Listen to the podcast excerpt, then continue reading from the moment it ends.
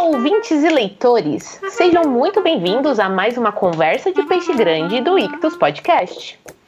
No programa Conversa de Peixe Grande, a gente conversa, claro, com peixe grande, mas de um jeito muito descontraído sobre vários assuntos. E como sempre, a gente termina falando do que a gente mais gosta no mundo, né? Que são livros. Eu sou a Carol Simão, arroba somente Carol lá no Twitter, e eu tô aqui mais uma vez com o meu amigo Thiago André Monteiro, vulgo Tan. Olá, tudo bem, pessoal? Eu sou o Tan, vulgo Tan no Twitter, sigam lá. E a gente está muito feliz porque a gente conseguiu enredar aqui mais um peixe grande, muito legal. Eu vou deixar a Carol falar o nome dele porque é meio difícil. tá certo. Então, hoje nós vamos ter o prazer de conversar com o teólogo, professor, youtuber, podcaster Paulo Won. Me perdoe se eu não pronunciei o sobrenome correto.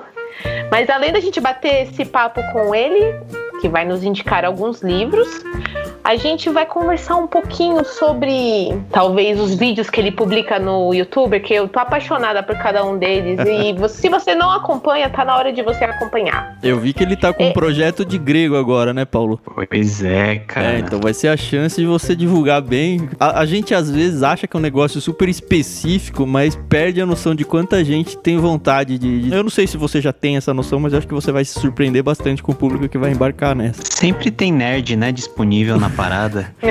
Deve ter um monte de gente que entra e fala, mas por que você tá aprendendo isso? Ah, por que não? Acho que vai ser só essa a resposta, né? Pois é.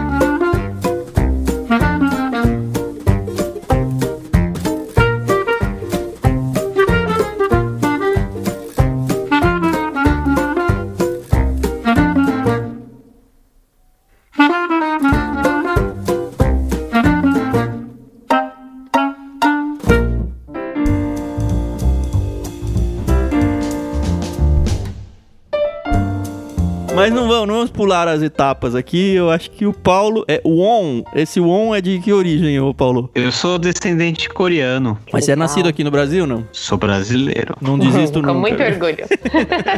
sou brasileiro nato. Então, Olha, conta que... quem é o Paulo por Paulo. O Paulo é um, é um jovem, né, de 36 anos, que entre muitíssimas coisas gosta de ler e aprendeu a ler meio que na marra, né? Daqui a pouco a gente pode até contar a história, uhum. mas que por causa da leitura, né?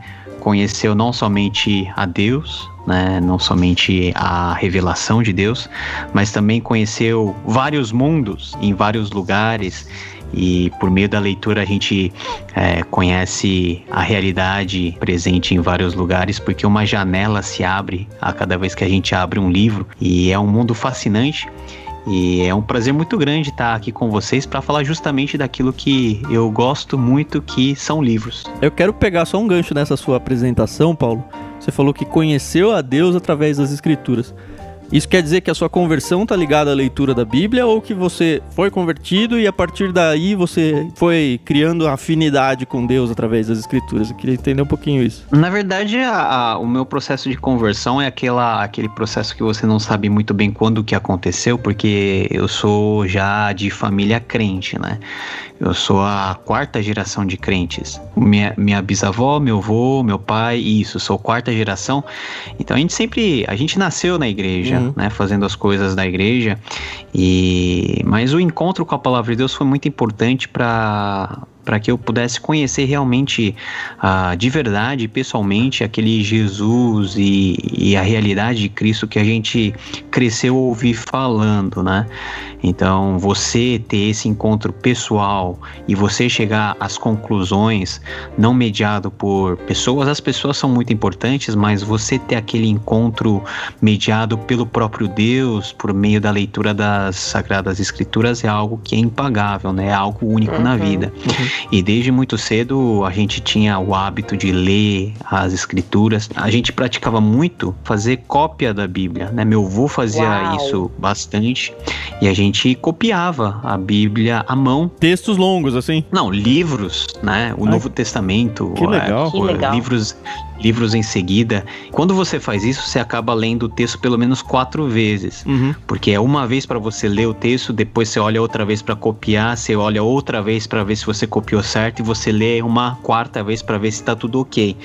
É. Então, esse processo foi muito importante para que a palavra de Deus não somente fixasse na minha cabeça, mas também tivesse um efeito dentro do meu coração. Pensando Poxa. na educação formal, é o mesmo princípio de copiar a lousa da professora, né? Cara, eu, eu gostava de fazer isso, né? É, os ouvintes podem achar, e, e pode achar justo, né? Quem já viu os meus vídeos e meu conteúdo sabe que eu sou meio nerd, né? Uhum. Então eu gostava desse negócio de copiar, de estudar. De ler não muito, mas de exercitar a mão, fazendo, escrevendo, é algo que eu sempre gostei. E pensar que hoje o mundo tá num copy-paste até da Bíblia, né? Que triste isso, né? Pois é, cara, você sabe que a gente perdeu muito com isso, né? A gente ficou é feio falar isso, mas parece que a gente ficou mais burro, né? É, as Com pessoas, práticas que a gente as pessoas hoje trás. não sabem escrever à mão mais qualquer coisa, assim, elas não têm nem. Não sabem nem acentuar, porque até para acentuar depende do corretor automático, é, né? Pois é. É, verdade, é verdade. Mas, Tiago, antes da gente se aprofundar sobre a vida do Paulo, a gente tem a nossa brincadeira, tá? Que é dicionário, e eu quero, por favor, que você explique pro pessoal como é que ela funciona. É muito improvável que alguém esteja aqui e ainda não saiba como é, mas vamos lá, né? O nosso dicionário é um jeito de deixar a coisa um pouco mais engraçada, um pouco mais dinâmica e, de uma certa forma, trazer um pouco de desafio dentro da nossa conversa, que você já sabe é uma conversa bem informal. Como é que funciona? Cada um dos participantes escolhe uma palavra de uso incomum, mais complicada, e desafia algum outro participante a usar essa palavra dentro do contexto dela ao longo do episódio todo. Se a pessoa não conseguir fazer ou esquecer até o final, ela vai ter que pagar uma prenda que a gente. Peraí, é, peraí, essa, essa parte vocês não me falaram então, é, é, é, algum tipo de mico. Pode sim, pode ser uma oferta missionária pro Clube Ictus. Ou pode ser um trava-línguas, alguma coisa por aí, no meio disso. Legal. enfim, enfim. E a gente lembra que essas palavras que vão ser usadas nesse episódio valem como código de cupom de desconto para você adquirir a primeira mensalidade de qualquer um dos planos lá no Clube Ictus. Lembrando que as palavras para o cupom de desconto não usam acento, nem usam cedilha nem nada do tipo. Então, guarde as palavras, use uma delas e se você estiver tentando usar e não conseguiu, é porque já tem um episódio novo com palavras novas, então as palavras que vão ser ditas hoje, elas só têm validade de uma semana. Aí você vai ter que procurar um episódio mais novo lá no nosso podcast para usar a palavra da vez. Dito isso, eu vou desafiar a nossa querida Carol com a palavra nesga. Certo, nesga. Muito bem. Vamos ver se eu consigo incluí-la no nosso bate-papo. Eu vou desafiar o nosso convidado, o Paulo, com uma palavra tranquila, vai, essa é tranquila. A palavra irrefragável. É, você foi generosa comigo. e eu vou desafiar o Tan com uma palavrinha que talvez você nunca tenha escutado e que vai ser até meio feio falar. Será que eu falo? Vai ser enxúndia. Enxúndia. É uma palavra nova mesmo, eu nunca tinha ouvido falar. Espero que os haters não me, me odeiem depois de usar ela, né? eu não me responsabilizo pelo uso que eu vou dar para ela, ok? Enxúndia. Então, Paulo, você já falou aí que copiava a Bíblia. Isso era uma prática que seu avô é, passou para vocês? Como que era? Isso, meu avô ele fazia isso, né? Ele copiou a Bíblia, eu acho que umas quatro vezes, e ele fazia aquela caligrafia bonita e todos os cadernos que ele, ele usava para copiar, ele armazenava bem. Até hoje a gente tem esses cadernos que ele fez aí o trabalho manuscrito. E eu fui, eu, eu tinha lá meus nove, oito anos, eu ficava lá sempre do lado do meu avô, vendo o que ele estava fazendo, e eu também procurava meio que copiar, né? Porque eu achei aquilo legal que ele estava fazendo, comecei a copiar tal. E eu devo ter escrito alguns livros, copiado alguns livros da Bíblia, os quatro evangelhos certamente, o Pentateuco também e mais um ou outro. Então era um exercício aí bem legal, que, que tomava bastante tempo, né? Num tempo em que a gente não tinha celular para brincar, era um tempo muito diferente da realidade de hoje, né? 30, quase 30 anos atrás. Uhum. Então, foi uma prática aí que me ajudou bastante a gostar das letras, né? Gostar da parte mais literária das coisas. Por conta disso, você chegou a, a, decorar longos trechos da Bíblia, assim? Você tem isso ainda em memória? Eu memorizava mais, mas eu tenho alguns salmos memorizados na cabeça, né? Algumas, algumas partes de Paulo você consegue não memorizar, mas você sabe o fluxo que, que o apóstolo vai tomar dentro do seu texto, algumas uhum. narrativas dos evangelhos, mas eu sabia bem mais, eu sabia bem mais e, e memorizava bem mais antigamente do que hoje é, eu faço. Hoje praticamente eu não, eu não tenho nem a necessidade de memorizar, né? Porque tá tudo ao, ao alcance da palma das nossas mãos, todas as coisas, então é uma parte meio que triste, né? Porque não uhum dizer que é hum. triste, porque a gente uhum. perdeu essa habilidade. É, né? Mas assim, a sua família, você considera que era uma família leitora? Se tem alguma coisa que os orientais eles praticam muito é a leitura, a leitura de qualquer coisa, principalmente de romances, né? Eu sempre via uhum. meus pais lendo, né? Meu pai, ele lia bastante romances assim bem básicos, sabe? Tipo Sidney Sheldon, uhum. sabe as historinhas, ah, né? E, e eu comecei a ler né, e criar o prazer pela leitura lendo os livros que o meu pai lia. Né? Então aquelas historinhas, sabe, bem água com açúcar, uhum. né, do Sidney Sheldon tal. Aí você vai lendo, você vai gostando narrativa, você vai lendo mais outro. Uhum. E eu não gostava de ler. E foi meio que um ato forçado que os meus pais é, me obrigaram, porque eles viram que eu tinha dificuldade no estudo, na compreensão. Então eles meio que me obrigaram a ler uhum. e calhou que ao ler eu descobri que a leitura era um prazer muito grande. Que idade isso mais ou menos? Ah, isso eu tinha lá uns 9, 10 ah, anos por aí. Mas uh, é o que eu falo. Muitas pessoas perguntam para mim se o prazer da leitura é algo uh, que nasce com a gente, né? Eu acho que dificilmente nasce com a gente. É algo que nem é que nem vinho, sabe? Ninguém aprecia vinho de cara. Vinho é ruim, mas Até quanto mais bom, né? você vai apreciando, você uhum. vai aprendendo a apreciar aquilo lá. Então a leitura também é a mesma coisa. No começo você tem que se esforçar. No começo você tem que, sabe, é, puxar o seu limite lá para frente, mas quando você toma o gosto é algo que você nunca mais para de fazer. E fica muito mais criterioso na seleção daquilo que você vai lendo, né? Livros que marcaram a minha vida no começo da minha vida como leitor, às vezes eu tenho até meio que um receiozinho de voltar para ele hoje, para alguns, né, pelo menos, e falar, hum, putz, isso aqui foi um livro que me marcou, sabe? não sei se é uma muita bobagem ou não. É uma, não. é uma curva de aprendizado e é um processo de amadurecimento, né? A sim, leitura sim. também é um processo aí de crescimento. E em que momento o Paulo decidiu que deveria estudar assim as escrituras de uma forma mais profunda? Ah, não foi fácil, tá? Porque uh, eu sempre quis é, ser pastor e estudar teologia, mas algumas circunstâncias particulares da família me impediram de fazer isso. Uhum. E, ah, isso desde pequeno você já tinha na cabeça, então? De, desde pequeno, desde pequeno. Eu era meio doido, sabe? Eu ainda sou um pouquinho, mas é, meio que meio que excepcional nessa parte. Excepcional no sentido de ser a minoria. Como eu não pude estudar isso de cara ao entrar na faculdade e ao sair do ensino médio, eu fui fazer aquilo que eu gostava, a minha segunda opção, que era estudar relações internacionais, algo voltado para política, sabe, para diplomacia, muita leitura densa, teoria política. Eu gostava muito dessas coisas. Uhum. E eu estudei relações internacionais, me formei, Trabalhei em diversas áreas, inclusive áreas relacionadas à própria área de relações internacionais, né, como um estágio em congressos que foram feitos a nível das Nações Unidas. Uh, eu também depois eh, me especializei no mercado financeiro e acabei trabalhando durante cerca de 10 anos como bancário, né? No, que legal. É, é, o que a gente chama de Faria Leimer, né? É, Faria é, eu conheci bastante. Eu, eu, eu, sou formado em matemática eu, aplicada e trabalhei 11 12 só. anos no mercado financeiro também. Eu não é, cheguei só. a trabalhar na Faria Lima, mas a gente tinha clientes por ali. Quem sabe eu não tenha te conhecido ali. Já trabalhei na Faria Lima, já no. Já no, andou de patinete, grande... não? Não, na minha época não podia. É. Não tinha essa. Eu frequentava esses ambientes, trabalhei em um grande banco, né? O segundo maior banco privado do Brasil, na área de atacado. Foi. Então, a, a minha vida foi dando meio que umas reviravoltas, sabe?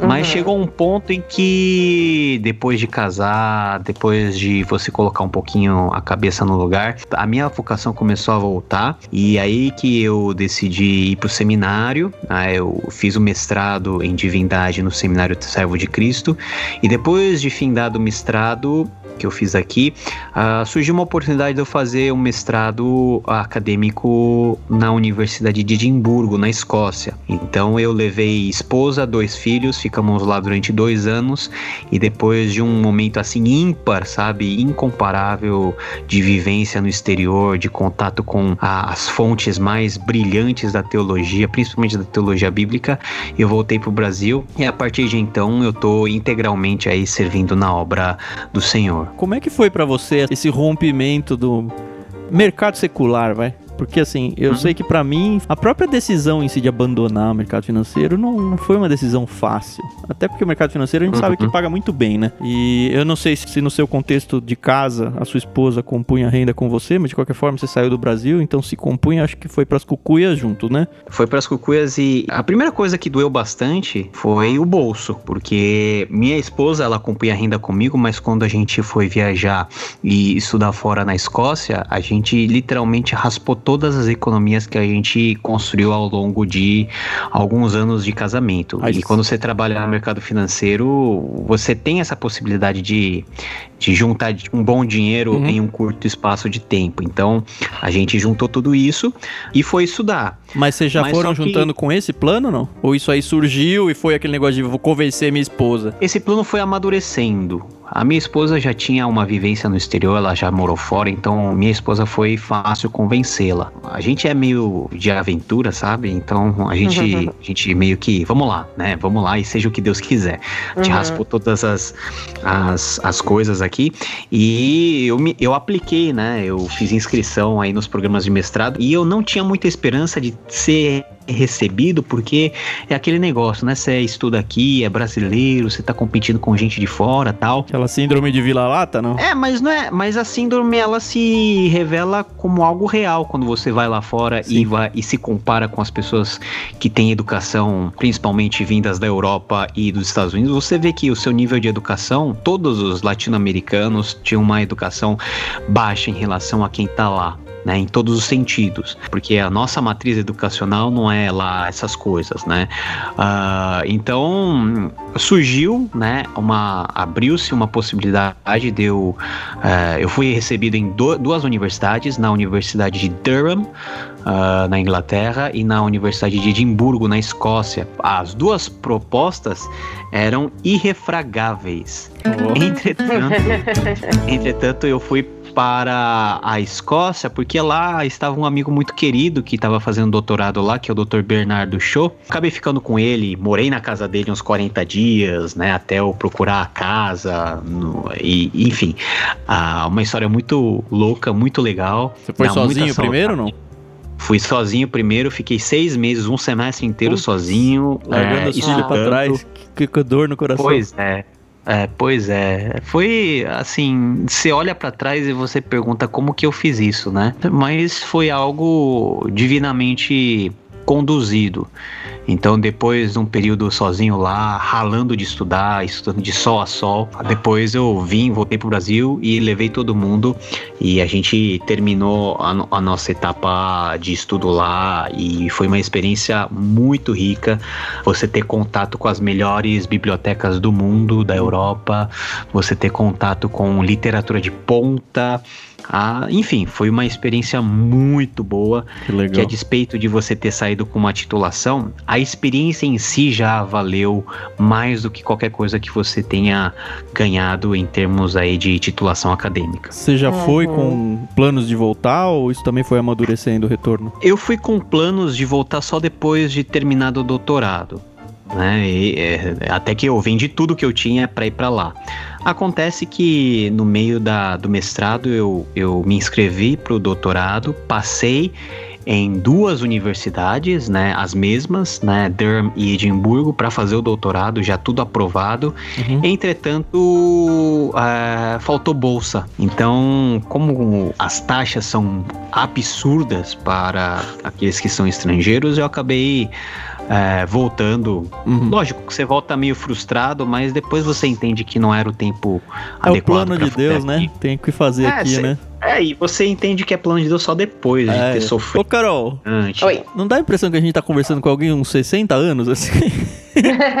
Como que coube tanta coisa um pouco, tão pouco tempo de vida? É impressionante isso, cara. É Eu verdade. acho- Muito intenso. É muito Intenso. impressionante, cara. Parabéns. É, eu tenho uma pergunta pra você, Paulo. Você falou que você era nerd, ainda é, né? Mas que você era nerd e a questão do livro lá no começo e tudo mais. Assim, já me vem na minha mente aquele estereótipo padrão, né? A pergunta bem óbvia que eu tenho pra você é se você lutava ou não contra a enxúndia. Eu lutei muito com as minhas enxúndias nasilhargas, né?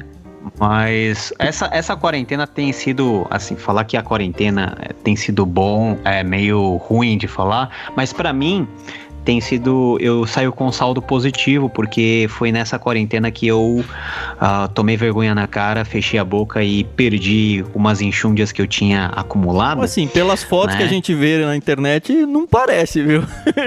Ui, não, pare... É, mas- não que você perdeu, não parece nem que você é. ou era, não É, sei. mas, mas da barriga, né? Como na Essa internet gente- não sai a minha barriga. então, pra você ter uma ideia, eu, eu tinha comprado dois ternos novinhos antes de ir pra Escócia, que me serviam muito bem. Antes de ir pra Escócia, eu tava bem magrinho. Uhum. Voltei da Escócia totalmente estourado. Então eu perdi dois ternos em dois anos, né? De, de estudo fora. E foi somente agora, depois de uns, de uns três anos e meio, que eu comprei aqueles ternos que eu consegui agora entrar neles. Ah, entrou, eu tenho Então- terno que eu não consigo entrar até hoje. Eu ainda tenho meu terno do casamento. Não, então, como eu não tinha muito dinheiro, eu não tenho muito dinheiro, então é melhor eu é mais sai mais barato eu perder peso e entrar no terno antigo do que comprar um outro, entendeu? Pelo menos esse é um saldo positivo que eu tenho desses desses tempos aí de reclusão. Pois e, é, né? e é Então- isso, querido ouvinte. A Carol não usou a palavra dela, então. o pior é que você me cortou, eu ia usar Ah, agora. Então vai, Ai, vai. ai. Faz aí sua, sua graça. Não, eu só ia dizer que pra quem acha que não há luz no fim do túnel, ainda há uma nesga. Calma, gente, calma. É boa. Ai, ai.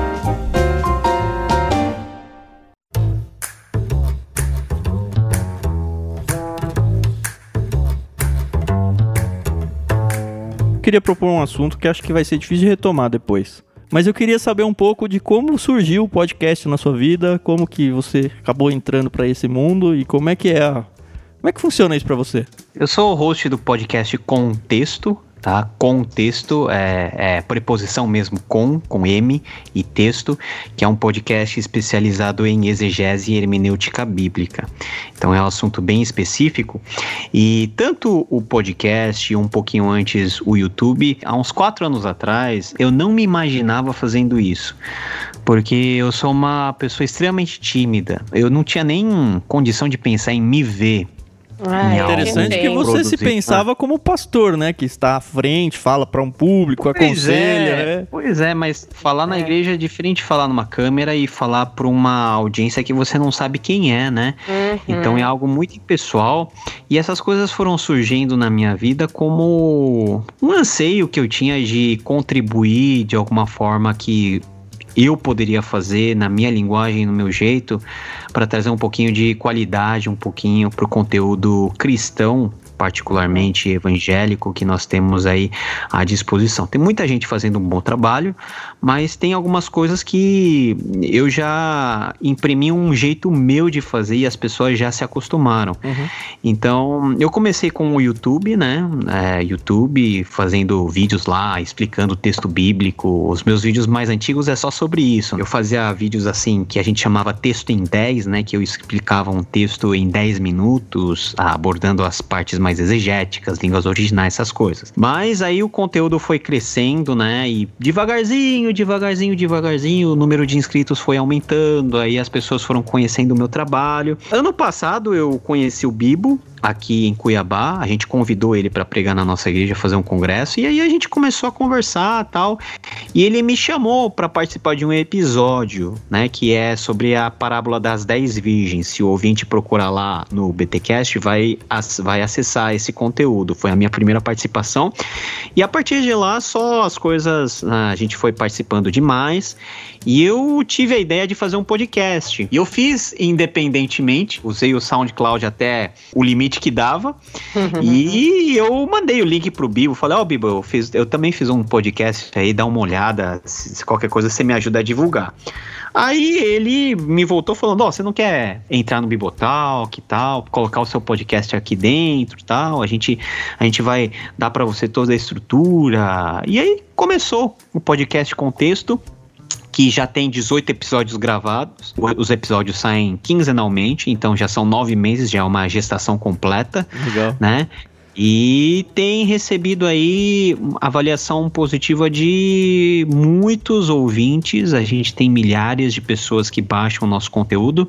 E isso deixa o nosso coração alegre, né? Porque Sim. em alguma coisa a gente está podendo contribuir, especialmente algo diretamente relacionado com a explicação da palavra de Deus e com melhor entendimento e compreensão daquilo que a gente tem na Bíblia Sagrada, né? Você já é perseguido na rua, o pessoal já vem tirar foto com você, esse tipo de coisa ainda não? Cara, é, é, é, engraçado. Aqui em Cuiabá você acha que não tem ninguém que conhece o seu trabalho, mas teve umas três vezes que uma eu tava lá na, numa loja, né, dentro do shopping, comprando brinquedo pro meu filho e, e a atendente veio assim, bem, né, bem séria assim, chegou do meu lado, pensei, eu pensei que até tava fazendo alguma coisa de errado. Ela chegou assim, eu conheço você. Aí você já fica meio que ligado, né? Como assim? Você me conhece? Não, eu conheço o seu trabalho, parabéns tal. Ela ficou com vergonha. Aí eu, tipo, não deu tempo nem de agradecer direito, né? Pelo carinho. Uhum. Mas embora, é estranho quando ela... acontece, porque a gente fica meio sem chão na hora, assim, é. né? De... Imagina que isso vai acontecer, né? Outra vez ah, eu tava é. no aeroporto esperando a minha esposa chegar de um voo de São Paulo e, e vem uma pessoa assim: Você não é o Paulo On? Fala assim, sou eu, acho que sou eu. Posso tirar uma foto com você? Mas você tirava. E eu tava todo estrupiado, sabe? Camiseta, assim, bermudão, uhum. sabe? Semi, semi-pijama. Falei, ah, pode, né? Acabou tirando uma foto comigo.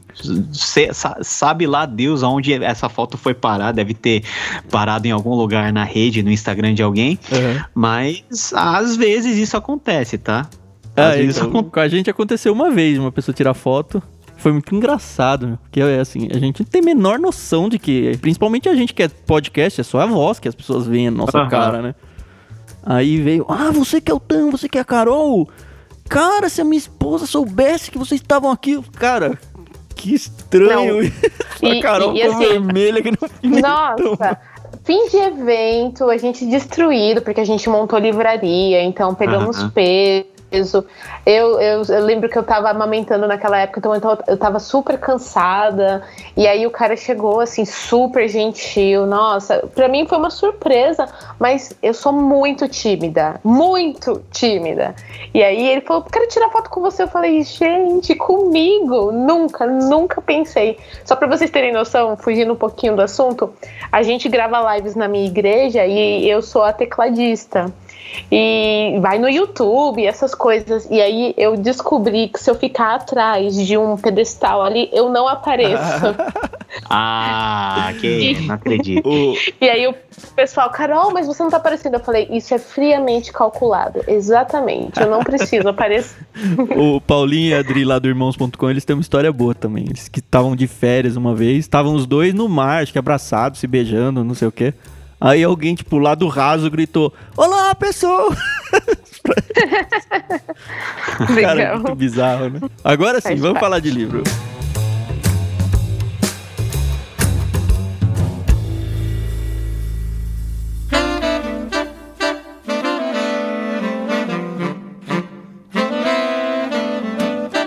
Agora sim. Vamos falar do que. aquilo que chamamos o Paulo e ele gentilmente aceitou.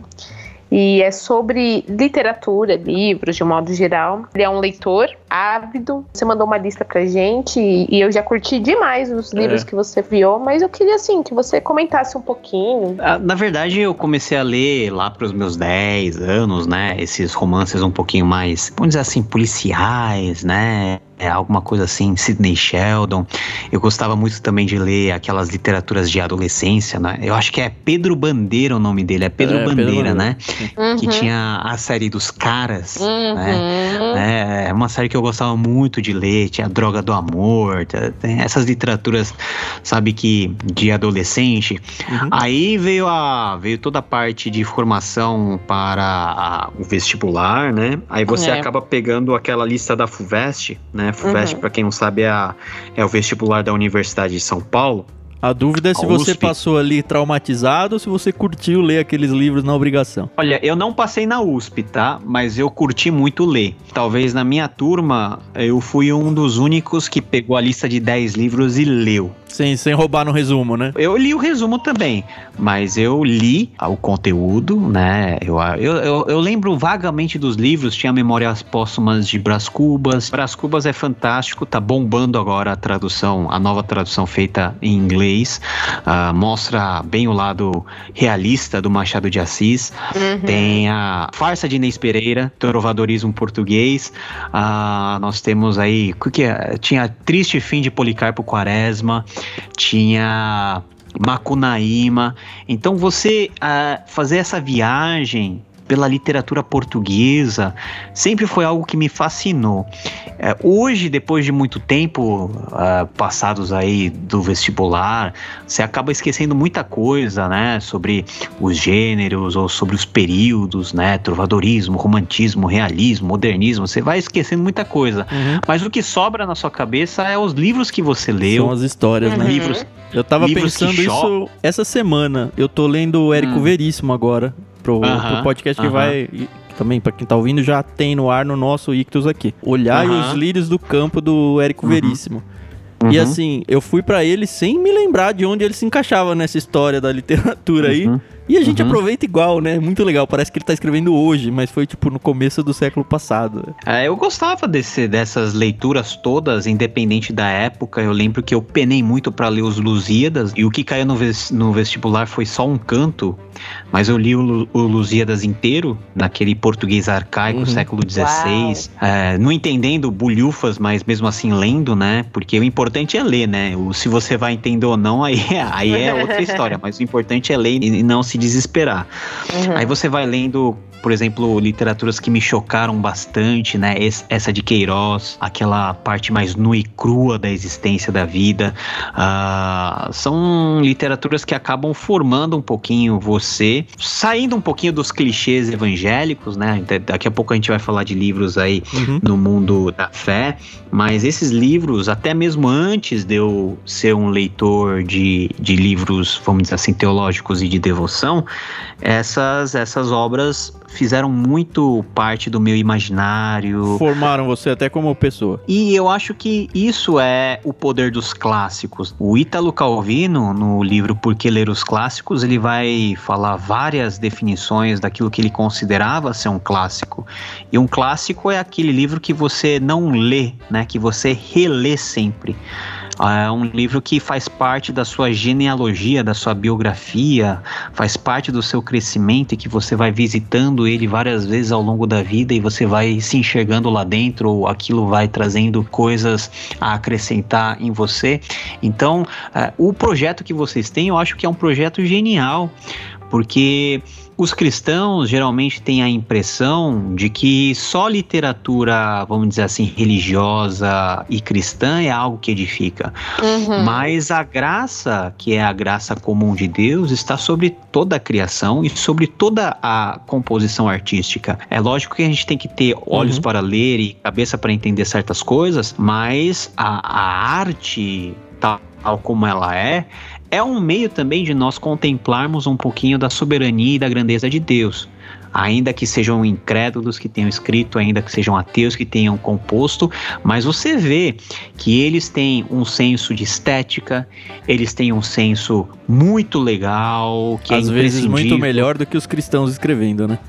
claro de narrativa, de estruturas, de formas de comunicação que nós, como cristãos, temos que olhar, temos que aprender e temos que saber reconhecer que eles têm muito mérito e que em muitas coisas nós temos que parar, ouvi-los e contemplar a graça de Deus que se desenha nas artes que são feitas de forma geral e particularmente na, no mundo da literatura. É tão bom ouvir esse tipo de discurso, Paulo, porque é. a gente às vezes recebe uns feedbacks estranhos de gente que não entende isso. E dá uma tristezinha assim no coração pensar que tem gente que realmente não entende isso, sabe? A educação a gente sabe, assim, a gente não duvida do que nós nos propomos a fazer.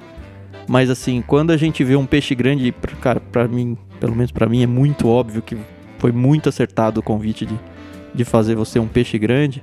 Quando a gente vê alguém falando isso sem ser instigado a fazer, assim, dá um quentinho no coração, viu? Obrigado. Tamo aí pra isso.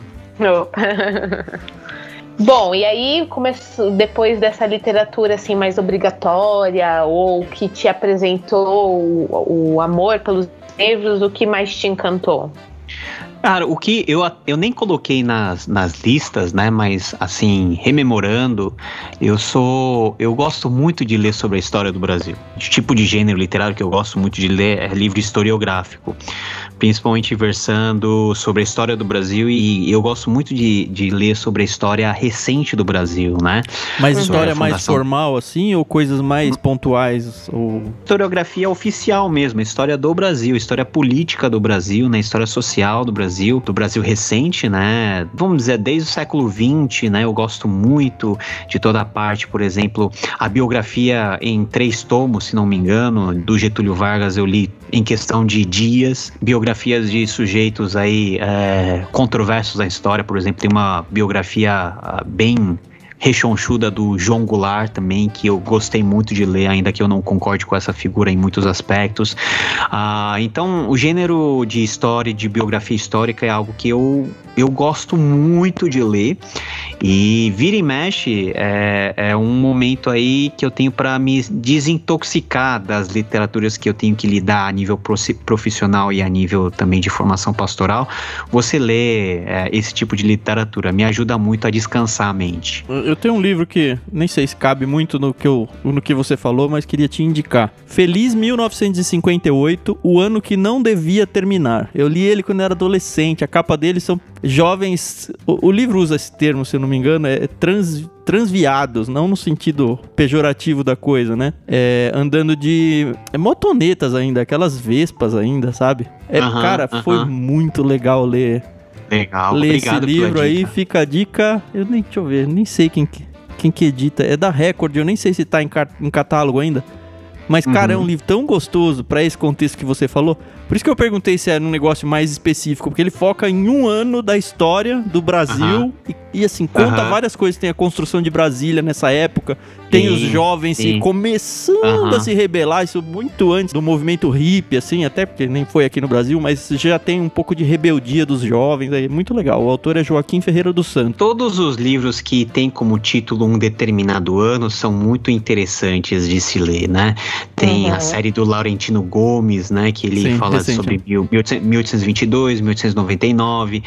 Tem um livro sobre a descoberta da América antes de Cristóvão Colombo, acho que é 1400 e alguma coisa, também não lembro, tá lá na minha sala, não tenho acesso agora, que também é legal. Enfim, 1968, 1984, George Orwell. Enfim, uhum. são literaturas aí que são muito interessantes porque tratam de um ano específico, né, que pode ser um ano uhum. cronologicamente histórico ou um ano fictício. É difícil a gente ver assim uma pessoa interessada assim por história, né, do Brasil dessa forma, né? A gente óbvio sabe que tem os historiadores e tem quem goste, mas é, foi a primeira vez ou uma das primeiras vezes que surgiu assim a indicação tão específica de um de um livro sobre história do Brasil. É, a gente ainda não mandou biografia de ninguém, né, Carol? Quem Aliás, sabe, né? talvez né? do Jim Elliot, mais ou menos, né? Mais ou menos. Legal. Mas vamos lá, não vamos fugir.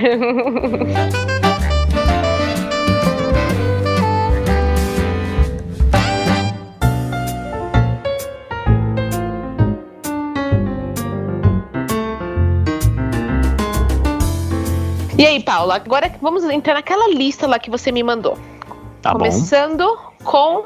Na pegada aqui que a gente tá fazendo aí dos livros seculares, eu vou começar pelos seculares e depois eu vou para os mais espirituais, tá? Beleza. É, um dos livros que eu acho que todo mundo tem que ler e que se você não ler, São Pedro vai de alguma maneira barrar sua entrada no céu e, que, e que não é um livro evangélico e nem tão pouco cristão e nem tão pouco judaico, é a literatura homérica, né, de Homero. Putz, eu nunca li. Homero é aquele, é aquele ser que a gente não sabe se foi uma pessoa histórica ou se é um ser mitológico ou um ser fictício que nasceu lá pelo século oitavo, nono antes de Cristo e compôs, escreveu de acordo com a lenda, né? Isso daí é muito contestável hoje, mas vamos, vamos assumir que ele foi o autor de duas obras que são basilares para a fundação da civilização ocidental, que é a Ilíada e a Odisseia. São essas que você indica pra gente. Eu acho bom. Eu acho bom. Assim, não são livros fáceis de ler porque são cantos. A linguagem é uma linguagem poetizada, né? Você leu isso em português, não? Eu já li em português e em inglês. Você achou uma tradução tenho- boa? Cara, eu guardei, eu tô na fase de mudança de casa e eu guardei a tradução que eu tenho. Mas a, a tradução que eu li em inglês é daquela série clássica da Loeb, que é uma série de livros que vem com a versão em grego original e depois a, na outra página tem a versão a traduzida em inglês. É, eu suponho é que um- você leia fluente em, gre- em grego. Eu não sei se eu tô sendo. O grego de Homero é um grego arcaico, então é um grego que eu não consigo ler direito. Né? Você identifica algumas palavras, algumas estruturas, mas é um grego muito difícil. Então eu não, eu não chego nem aos pés de poder arranhar. Então eu vou mais para tradução. Mas de qualquer maneira, é uma literatura que você precisa ler para você entender as bases da civilização ocidental, principalmente da matriz greco-romana, mais da grega, mas depois da romana, que é toda a questão de como que as pessoas naquela época entendiam a mitologia, a relação que os deuses tinham com a realidade e a forma que nós chamamos de uma narrativa épica de narrar sobre os grandes heróis. Né, de você formar a identidade de uma nação por meio da produção de mitos, de histórias que de alguma maneira iluminam a, sobre a origem de determinado povo, sobre a missão que determinado povo tem em termos civilizatórios.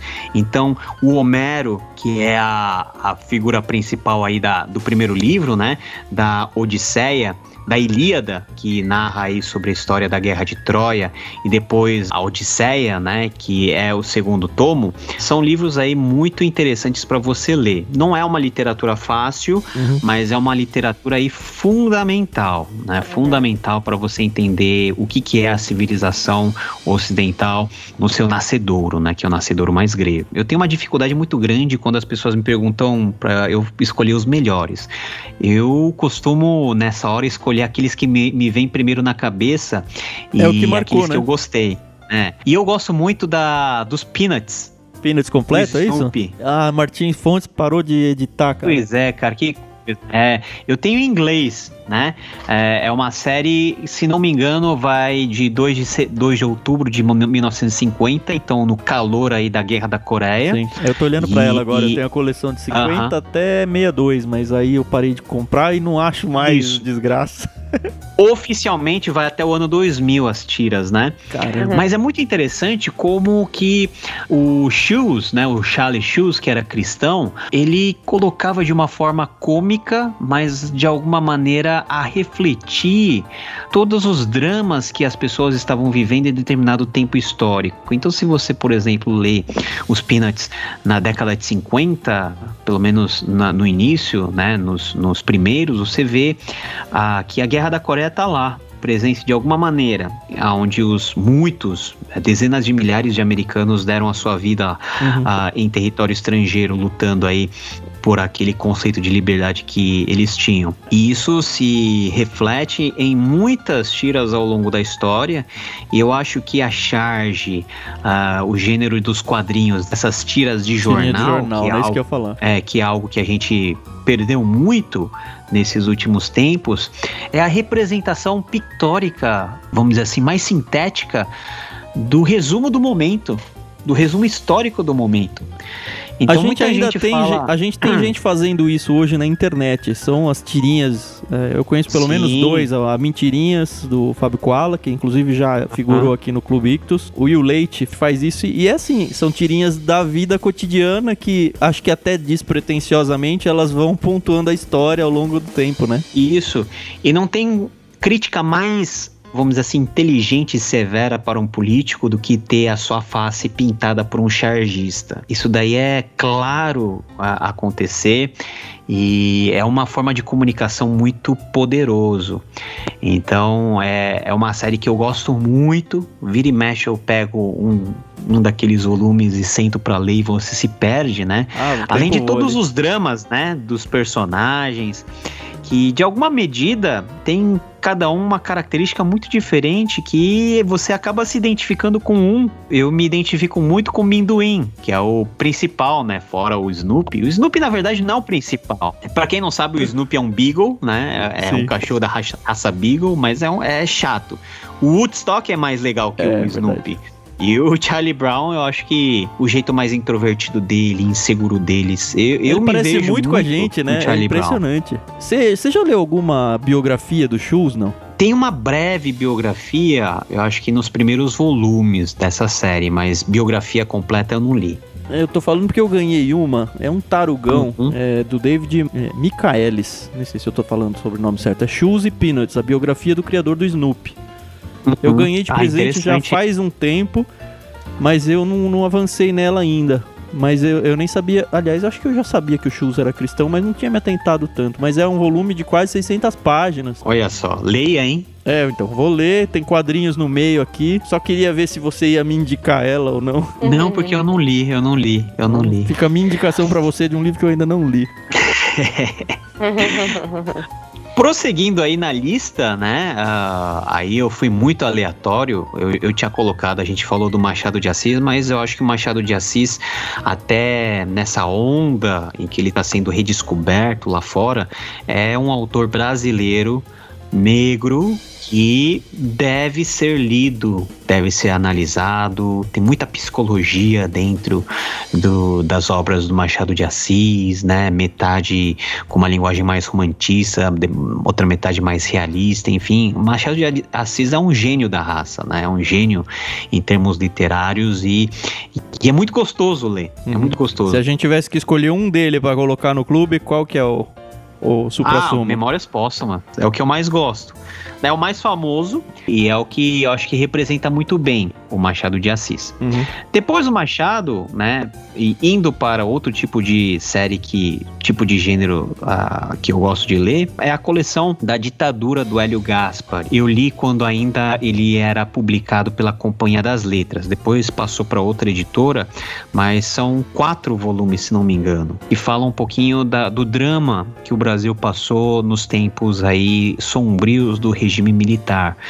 Então, eu lembro que eu li isso quando eu tinha menos de 20 anos e às vezes eu não queria ler porque me vinha na, na, minha memória, no meu imaginário, cenas de pessoas sendo torturadas, cenas de pessoas sendo mortas. Uhum. Tem lá a foto do Vladimir Herzog, né, morto na cela, e aquilo me deixava profundamente é, perturbado. Esse Vladimir era o cara da USP lá, né? Ele era jornalista, ele era jornalista e ele foi morto, né? Uhum. É, a uhum. versão oficial é que ele se enforcou, mas ele foi morto ah, pelo sim. regime. E, e são imagens chocantes, sabe? Tem umas fotos lá que são fotos chocantes, fotos de atentados. Então você fica meio que, né?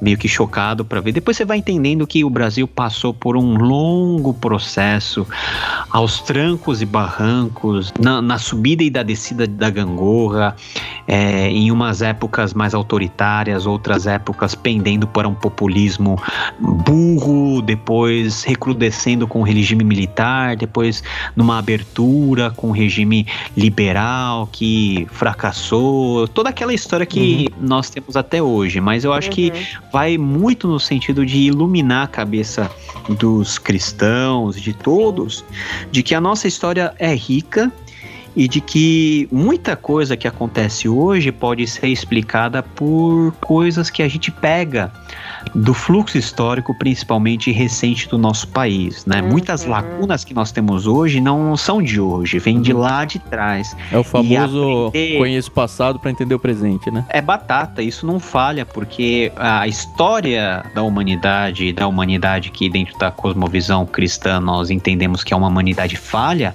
ela sempre vai deixar lacunas e sempre os erros de ontem, elas tendem a se repetir hoje. Agora, qual que é o grande segredo? É você conhecer os erros de ontem para não cometê-las novamente. E para você não cometê-las novamente, você tem que saber que aquilo que foi feito ontem é erro. E Isso se você fica muito claro quando você estuda a história de Israel na Bíblia, né? Até porque é Deus falando, ó, oh, aqui tá errado. Mas quando você olha a própria história, acho que é um pouco mais difícil de enxergar o todo. É, o, o sábio já dizia que não existe nada de novo debaixo do sol. É, então as coisas vão se repetindo. E se não é a história nos ajudando a enxergar o que que antes não funcionou e que não vai funcionar, a gente vai sempre bater com a cabeça no mesmo lugar. É essa do Hélio Gaspari, realmente tem. Eu já ouvi falar e tem gente que fala assim que é uma leitura obrigatória para todo brasileiro, né? Então a gente às vezes tenta fugir dessa realidade, né? Mas ela existiu, né? E é aquilo que você falou, né? Pra gente entender muita coisa hoje a gente tem que buscar lá atrás. Então, é, essa aqui. E, e, fora que a leitura é muito agradável. Uhum. Assim, o conteúdo é pesado, né, em uhum. muitos instantes. Mas ela mas flui, é isso? Ela é muito fluida, você se sente no meio da história, no meio de um protesto, no meio da, do gabinete presidencial, no meio do Palácio das Laranjeiras, no meio do Rio de Janeiro efervescente daquela época. A é dúvida é assim, é um leigo pegando esse livro, ele vai vai degustar com prazer, é isso? Assim, vai, vai se dar uh, bem com o ah, livro ou não? Assim, depende do leigo, né? Se for um leigo que não tem a mínima noção histórica, talvez vai se embananar um pouquinho. Uhum. Mas tudo é questão de aprender. Sim. É, o legal é que é uma coleção, né? Então... É uma coleção. É, não é aquela coleção. linguagem acadêmica, é isso que eu tô querendo dizer. Não, não, não. Agora vamos pros, pros top 3 aí, que eu considero aí, pelo menos, não tão a nível de eu considerar os melhores, uhum. mas aqueles que tiveram uma profunda influência na minha vida. Uhum. Primeiro lugar, eu não poderia deixar de não falar dele, que é A Cruz de Cristo, do John Stott. É um clássico que foi publicado pela editora Vida aqui no Brasil. Para alguém que conheceu o movimento pentecostal, que viveu né, a realidade carismática na sua igreja, que viveu certos modismos e que embora conhecendo a Deus desde criança, meio que se perdeu no meio do caminho com essas coisas, você olhar para Cristo, para o sacrifício dele, entender que o quão pecador você era e o quão necessário foi Jesus ter vindo para morrer por você, o valor e a importância da cruz de Cristo em termos de expiação, em termos de redenção e como o Stott ele trabalha com isso, com uma riqueza de detalhes muito grande, abastecendo o leitor com muitas referências tanto do Antigo e do Novo Testamento e com uma linearidade muito boa também construindo o argumento a cada página. Ah, o livro A Cruz de Cristo é aquele livro que se você é crente, você tem que ler porque se trata daquilo que realmente nos faz cristãos, que é a obra redentora de Cristo na cruz, uhum. que não redime apenas indivíduos, mas redime toda a obra que ele criou. Né, por meio daquilo que o filho fez na cruz. Então, não é um livro curto. Ah, na uhum. minha versão aqui, que é uma das primeiras versões, ela tem mais de 350 páginas ganhou o prêmio da ABEC em 92, né, aqui no contexto brasileiro. É, uma, é um livro excelentíssimo que se você é cristão você tem que ler é para hoje isso daí. O outro livro que eu tive contato, vamos assim, de maneira bem tardia, foi o livro do C.S. Lewis. Antes de se chamar Cristianismo Puro e Simples, eu tenho uma edição aqui ah, publicada pela editora Quadrante de 1997. Sabe como se chamava essa edição? É. Mero Cristianismo. Que é o título mero oficial, né? Que é o. Não no sentido de falar mero no sentido comum e frugal, né? Uhum. Mas mero no sentido de básico, simples simples, né? Um Uhum. cristianismo básico. É, Esse livro consiste em basicamente nos programas de rádio que o, o C.S. Lewis ele fez na BBC, tentando dialogar com os seus ouvintes sobre a razoabilidade da fé cristã, e ele vai tratar de maneira muito simples de pontos fundamentais da vida cristã e que fazem sentido até hoje, né? E é por isso que ele é um clássico. Vai falar da natureza humana, vai falar da realidade da lei,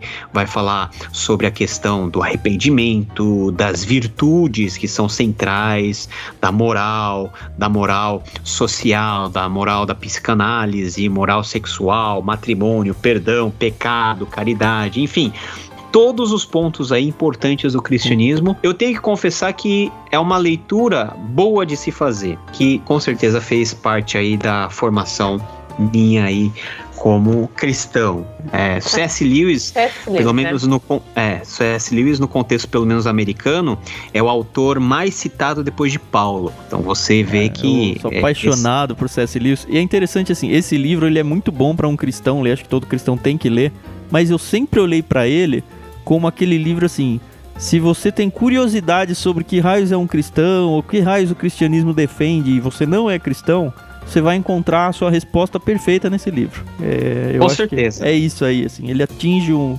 um curioso não cristão muito bem. Com certeza, com certeza. A próxima, eu acho que é a última, aí que eu coloquei na, numa lista de set, top 7, Confissões de Santo Agostinho. Também é um livro que se você não lê, é, São Pedro não vai deixar você entrar.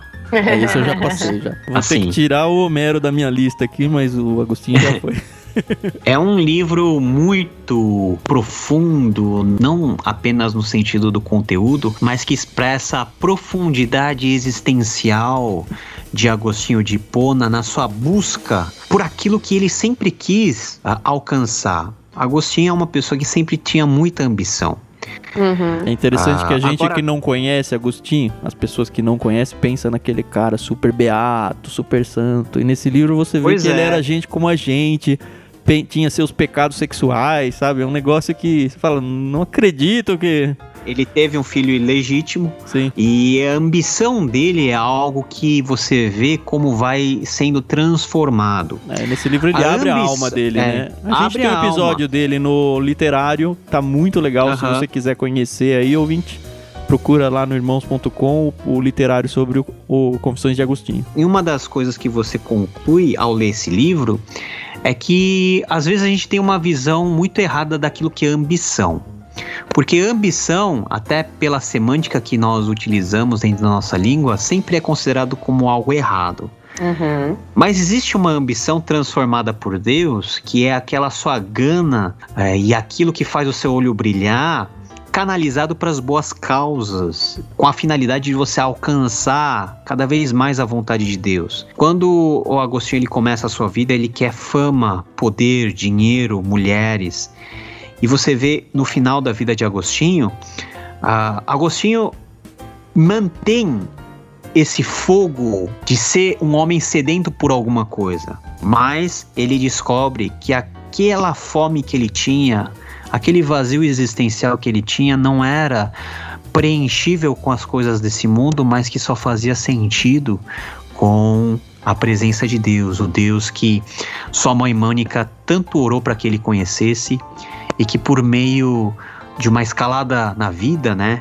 Literalmente por meio de uma jornada muito interessante, ele conseguiu alcançar por meio da pregação de Ambrósio, por meio de todas as experiências que ele teve. Tem até uma música do Sola baseada aqui em- no, no livro décimo, quando ele fala Tarde te amei, beleza tão antiga e nova, tarde te amei é que ele percebe que ele passou muito tempo batendo cabeça onde ele não devia. E quem não tem a impressão que tá fazendo a mesma coisa? É. Eu, você, todos nós. E você chegar nessa conclusão já é um ato da graça de Deus. Uhum. Porque é aquele negócio, antes tarde do que nunca. Esse livro é tão espetacular que, assim, você termina ele e você acha que você leu uma obra de ficção magistral. E, na verdade, é só a vida dele ali, né? E é uma oração que ele faz. É, é escrito em forma de oração. Ele se dirige a Deus. E ligado aqui com esse, uh, com Confissões, saiu, acabou de sair pela Thomas Nelson Brasil, Na Estrada com Agostinho. Eu li em inglês. Quando saiu esse livro, eu já comprei, já li. Uma obra que ajuda muito muito você entender confissões e como você também faz parte dessa jornada. Por isso que é na estrada com Agostinho. Então é como se você tivesse é, dando carona para Agostinho e Agostinho vai te dando os toques pelas ruelas e pelas, pelos lugares Legal. que ele passou. E você se enxerga dentro dessa, vamos dizer assim, jornada que nos conduz à salvação derradeira, né? Uhum. Então, assim, esses são os livros que não são os mais importantes, mas são livros que eu considero com muito carinho, sabe? Uhum. E que de alguma maneira fizeram parte aí da minha vida ao longo desses, desses poucos anos que a gente tem. E a gente ainda tem muito mais livro por ler, né? Até o dia em que a nossa existência cessar aqui na Terra. Esse J.K. Smith é o mesmo do Você é Aquilo que Ama, né? Que a gente já leu? Isso, isso mesmo. Ô Paulo, muito obrigada. Realmente é, é muito gostoso a gente entrar na, na, biblioteca dos peixes grandes e sair daí com, com tesourinhos, né? Nossa, é Porque impagável. É, é muito é... aquele slogan que a gente usava antes, né, Carol? De subir no ombro dos gigantes. Exato. Cara, muito bom.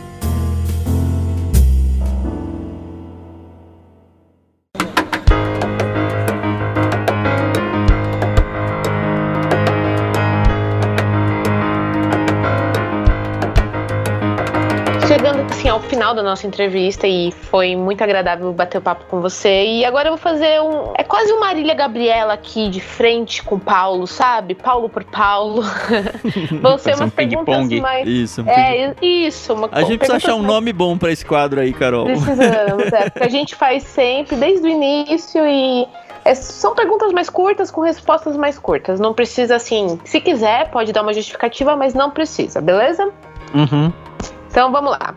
Livro físico ou digital? Físico. Olha que beleza. É impressionante, né? O pessoal fala: ah, o livro vai morrer. Vai nada. Não vai morrer nada. Se depender de mim, não morre, não. De nós. oh, uma pergunta B, B, aí nesse meio. Como é que foi viajar pra mudar de país e deixar a biblioteca pra trás? Ou não sei, você levou junto, não vai saber. Não, não levei, porque é, eu já tava levando dois filhos. Levar livros é sacanagem, né? Mas o, o, meu consolo é que eu formei uma biblioteca lá e trouxe tudo que eu podia trazer. Uhum. Ai, que beleza. Olha, muito bom, muito bom. Paulo, tem alguma meta de leitura? Meta de leitura? Em termos de quantidade? É, se você se organiza a ponto de, ah, vou ler X por mês, X páginas, ou sei lá, alguma coisa que, que te Não, impulsiona. eu sou desorganizado em termos de, de contagem. Eu leio em média 5 a no cinco ou até 10 livros ao mesmo tempo. Uau. Né? Mas a, a minha meta é fechar 2020 com uma, um número assim de 70 livros lidos. Uh, gosta de leitura dinâmica? Uh, eu nem sei o que, que é isso direito. Eu leio do meu jeito. É isso aí. Eu acho que a gente tem que tirar essa pergunta, porque ninguém, ninguém gosta, né? Não, mas é bom porque gosta. eu odeio leitura dinâmica. É sempre bom Ai. ouvir gente falando contra. Você costuma abandonar livros que não curte ou não? Eu tenho que ler esse livro até o final porque eu tenho que fazer um check na minha lista. Não, eu abandono e considero lido. Ah, ainda rouba. Poxa, eu faço a mesma coisa. Mas eu nunca tinha falado isso para ninguém. Não, Fala eu considero. Se eu passei da metade, eu considero lido. Ó, oh, é fácil chegar nos 70 por ano assim.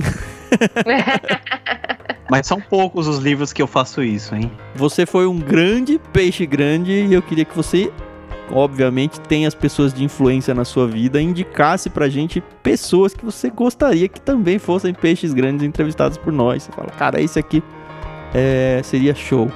Só desenhando para você qual é o perfil que delimita o que é um peixe grande pra, pra gente é, número um, a pessoa tem que ser cristã, uma pessoa que, com, que leva o cristianismo a sério. Não precisa ser evang nem evangélica, pode ser um padre, alguma coisa assim. mas um cristão sério e, obviamente, uma pessoa que gosta muito de ler. É só esses dois pilares que a gente tem. Ah, cara, eu tenho tantas pessoas. Ah, vai falando, não ler. tem problema. Gente, que você falar ah. isso aqui seria um excelente peixe grande. Até ajuda a gente a, a escolher pessoas e não ficar só sempre no, no, mesmo nicho que a gente conhece, entendeu?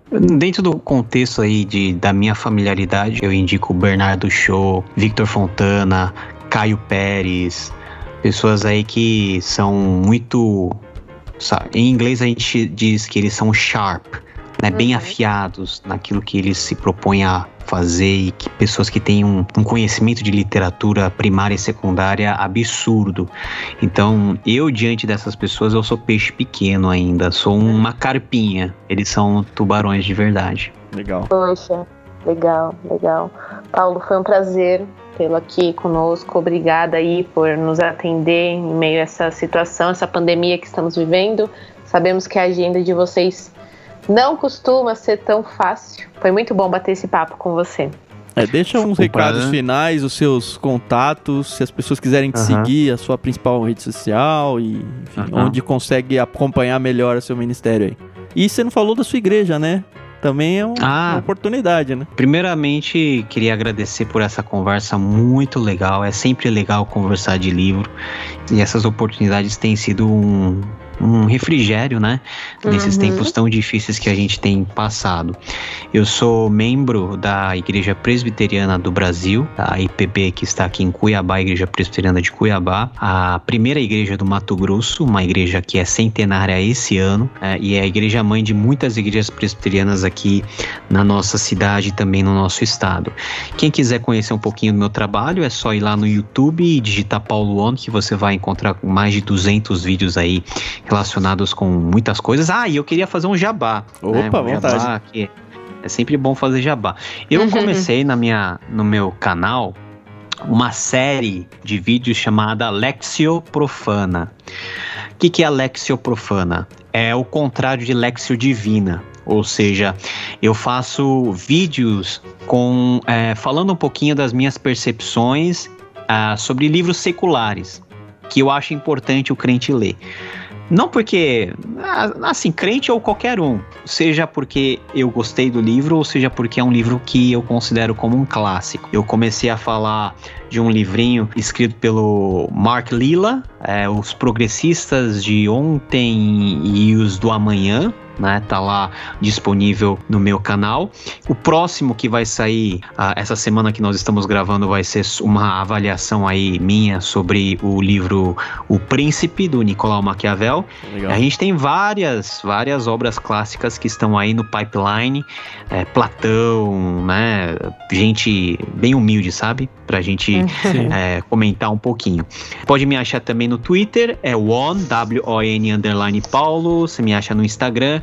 E eu convido você a, a visitar o meu canal e acessar os conteúdos que a gente tem preparado com muito carinho para edificar e para equipar o povo de Deus aqui no Brasil com a palavra de Deus. E não se esqueça de acessar o podcast Contexto, o seu podcast de exegese bíblica. Legal. E se você está ouvindo aqui, está triste porque está acabando, você pode continuar participando desse podcast, interagir com essa conversa gostosa que a gente teve. Só usar no seu comentário o hashtag IctusPodcast e pode acompanhar a gente nas principais plataformas de podcast. Nosso site também tem um playerzinho bem bacana lá, ictus.com.br. Ictus é I-C-H-T-H-U-S.